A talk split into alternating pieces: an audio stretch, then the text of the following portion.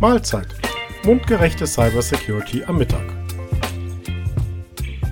Heute im Angebot sicheres Drucken. Folge 9. Hallo und willkommen zu unserem Podcast zum Thema Cybersecurity. Mein Name ist Jens Hildenbeutel und ich verantworte seit über 10 Jahren das IT Service Management bei der 4S IT Solutions AG für unsere Kunden. Hurra, ein neuer Drucker. Und jetzt? Hinstellen, anschließen, glücklich werden? Nicht ganz, denn Drucker sind für die IT oft eine besondere Herausforderung. Und damit meine ich nicht, die Dinger so zu domptieren, dass sie nach dem nächsten Neustart nicht ihre Druckrichtung, Farbauflösung und ähnliches vergessen haben. Drucker sind leider häufig ein Sicherheitsproblem. Und sie sind die direkte Schnittstelle zum Menschen. Warum also sind diese Dinger so ein Problem? Während wir bei unseren Computern regelmäßig Updates machen, machen wir doch, gehen Drucker oft leer aus. Sei es, weil sie vergessen werden oder weil der Hersteller seine dreijährigen Produktzyklen durchboxt und es schon lange keine Updates mehr gibt. Denn, das sollte offensichtlich sein, in Druckern stecken mittlerweile Rechner, die deutlich leistungsfähiger sind als das, was in einer Boeing 737 zum Einsatz kommt. Ja, ich kann es beweisen.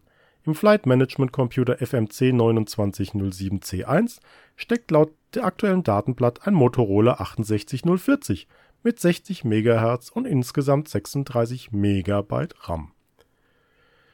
Wie gesagt, wir haben da eine Menge leistungsfähiger Rechner, mit denen man unter Umständen auch nicht nur Bilder und Buchstaben zu Papier zaubern kann, sondern auch jede Menge Unfug anstellen kann. Sicherheitsforscher haben 2020 mit Hilfe einer spezialisierten IoT-Suchmaschine über 800.000 Drucker gefunden, die direkt mit dem Internet verbunden waren. Diesen Suchmaschinen, die gezielt Daten von internetfähigen, mehr oder weniger smarten Geräten einsammeln und zusammentragen von diesen 800.000 Druckern wurden zufällig 50.000 ausgewählt und auf 27.944 dieser Geräte konnten die Forscher PDF-Dokumente drucken. Ungefragt. Aus dem Internet. Und bitte, glauben Sie nicht, dass sich das in den letzten drei Jahren geändert hat und heute anders aussehen würde. Ich denke, fast 28 von 50.000 Geräten ist keine statistische Abweichung mehr. Und wenn ich darüber nachdenke, dass 2020 weltweit über 94 Millionen Geräte verkauft wurden, steigt mein Puls merklich an. Ich denke, wir stimmen überein. Drucker sollten, von irgendwelchen Mega-Spezialfällen einmal abgesehen, nicht einfach so und ohne Schutzmechanismen aus dem Internet erreichbar sein. Viele Multifunktionsgeräte werden heute auch mit einer Festplatte oder SSD ausgestattet, um großer Druck- oder Scanaufträge effektiver verarbeiten zu können. Dies stellt bei Diebstahl ein potenzielles Datenleck dar. Oder wenn man beim Ausmustern vergessen hat, diese zu löschen. Wenn solche Geräte eingesetzt werden, insbesondere geschäftlich, achten Sie darauf, dass diese Festplatten immer verschlüsselt sind und sicher gelöscht werden.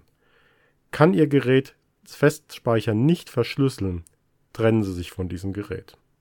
Pro-Tipp: Wenn Sie mit Daten entsprechender Schutzstufe arbeiten, Bauen Sie die Platte nach Ende des Lebenszyklus dieses Gerätes aus und geben Sie sie einem zertifizierten Vernichter. Die Platte kann zwar jeder schreddern, aber nur zertifizierte Unternehmen können Ihnen sauber bescheinigen, dass Sie dem Datenschutz Sorge getragen haben. Und dann gibt es da noch ein, ich nenne es mal Standardproblem, der oder die Anwender. Ich habe es immer wieder gesehen, dass ein Unternehmen ein Flurdrucker angeschafft wurde, weil der ja so viel günstiger ist als kleine Arbeitsgruppendrucker. Natürlich wurde nicht mit einkalkuliert, dass die Mitarbeiter nun zehnmal täglich quer durch das Haus zum Drucker rennen müssen oder dass jemand anderes sensible Daten aus dem Drucker fischt, die eigentlich nicht für ihn gedacht sind. Ergo, je nachdem wer druckt, macht es Sinn, Druckaufträge mit einer PIN gesichert zum Gerät zu schicken und am Gerät mit PIN den Auftrag auszulösen. Das kostet sie zwar 30 Sekunden, ist aber allemal besser, als wenn danach der neue Azubi zum Betriebsrat rennt und der Dice zum neuen Prämienmodell der Führungskräfte fragt. Kurzer Einschub. Sie haben sicher auch schon mal gehört, dass immer wieder Sicherheitslücken in Adobe PDF auftreten. Nun, PDF-Dateien basieren auf einer Sprache namens PostScript. Und die hat die Besonderheit, dass es sich nicht nur bildpunkteweise arbeitet, sondern dass geometrische Formen erzeugt werden, die auch beim Vergrößern und Verkleinern viel besser skalieren und schöner aussehen. PostScript ist aber auch eine komplette Programmiersprache. Und raten Sie mal, was Ihr Drucker auch so spricht. Genau, neben PCL sprechen die allermeisten Drucker auch PostScript. Und das hat in der Vergangenheit auch schon dazu geführt, dass man mit präparierten Druckaufträgen oder Faxen Geräte erfolgreich angreifen konnte ebenso wie PDFs erfolgreich ihren Reader angegriffen haben. Wir nehmen also aus dem Internet herausbare Geräte, fügen alte Firmware und einen solchen PostScript-Bug hinzu, das garnieren wir noch mit einem langen Wochenende und am Montag hat die Belegschaft erst einmal auf unabsehbare Zeit frei. Aus diesem Grund sollten Sie Drucker in ein eigenes, isoliertes Netzwerk packen. Ihre Rechner dürfen die Drucker zugreifen, umgekehrt darf der Drucker aber nicht oder nur gefiltert und stark eingeschränkt in andere Netze heraus. Ja, das macht einmalig Arbeit, erspart Ihnen aber auch gegebenenfalls eine Menge Arbeit. Siehe oben. Ach ja, hat Ihr Drucker WLAN? Brauchen Sie das wirklich? Schalten Sie es ab. WLAN ist nämlich auch böse, aber das kommt zu einem anderen Zeitpunkt in einem anderen Podcast zur Sprache. Ihr Drucker hat Apps, kann nach Google Drive und Dropbox scannen? Das freut mich außerordentlich. Doch was, wenn diese Dienste in Ihrem Unternehmen eigentlich gar nicht genutzt werden? Ist das dann nicht eher eine Schwachstelle, um vertrauliches Material einfach aus der Firma zu schleusen? Meine klare Empfehlung, Dienste, die Sie nicht benötigen, sollten an allen Geräten deaktiviert werden, wie auch die Oberfläche mit einem Kennwort vor unerlaubtem Zugriff geschützt werden sollte. Nicht, dass Ihre gescannten Mails einen zusätzlichen Schlenker machen und Ihr Postfach dann nicht mehr das einzige ist, welches von Ihren Scans profitiert. Schließlich noch ein Thema, das eigentlich in die Kategorie Netzwerk gehört der Man in the Middle. Druckaufträge werden nämlich im Klartext über das Netzwerk geschickt. Jeder, der Ihren Druckauftrag mitlauscht, wie auch immer er das getan hat, kann auch mit geringem Aufwand diesen bei sich ausgeben. Darum hat beispielsweise Lexmark eine Funktion für die verschlüsselte Übertragung zwischen ihrem Rechner und Drucker eingeführt. Der Nutzer muss einmalig einen Handshake seines Rechners mit dem Drucker zustimmen und fortan unterhalten sich die beiden nur noch verschlüsselt.